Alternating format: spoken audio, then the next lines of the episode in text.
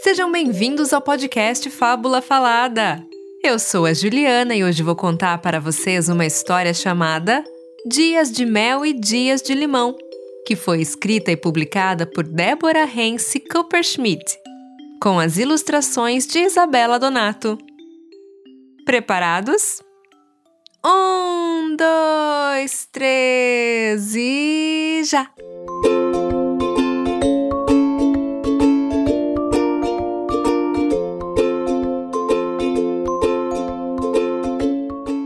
Dias que o sapato aperta, o mosquito pica, o time perde, o sorvete derrete.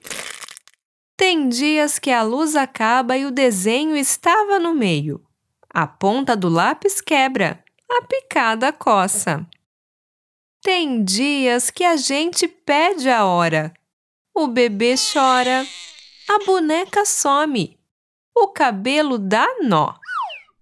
Tem dias que é dia de piscina, mas a chuva começa, a boia fura, o narizinho escorre.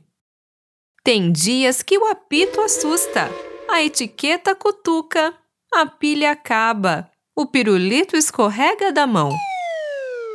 Tem dias que a torta queima, o amigo não empresta, o papai dá bronca, a mamãe diz não dias azedos que nem limão.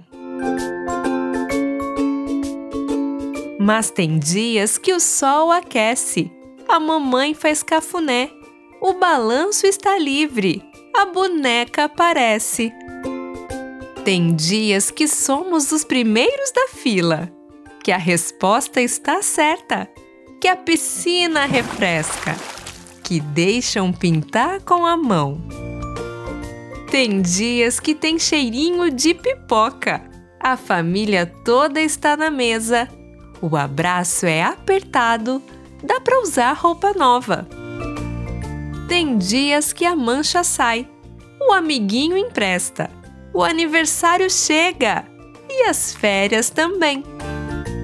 Tem dias que a bola entra. O sorteio dá seu nome.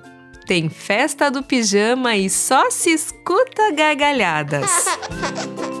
Tem dias que a gente passa de fase, troca de faixa, ganha medalha.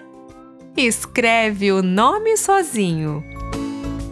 Tem dias que o arco-íris se forma, a música preferida toca, a piada é engraçada e dá para ver todas as estrelas no céu dias doces como o mel.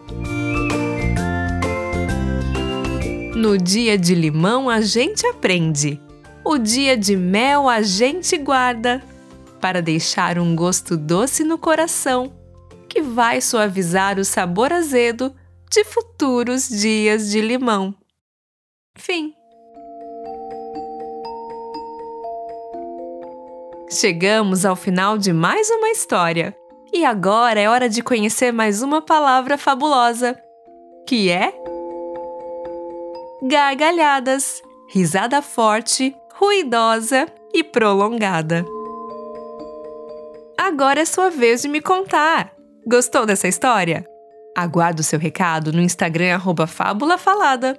Te vejo por lá. Tchau!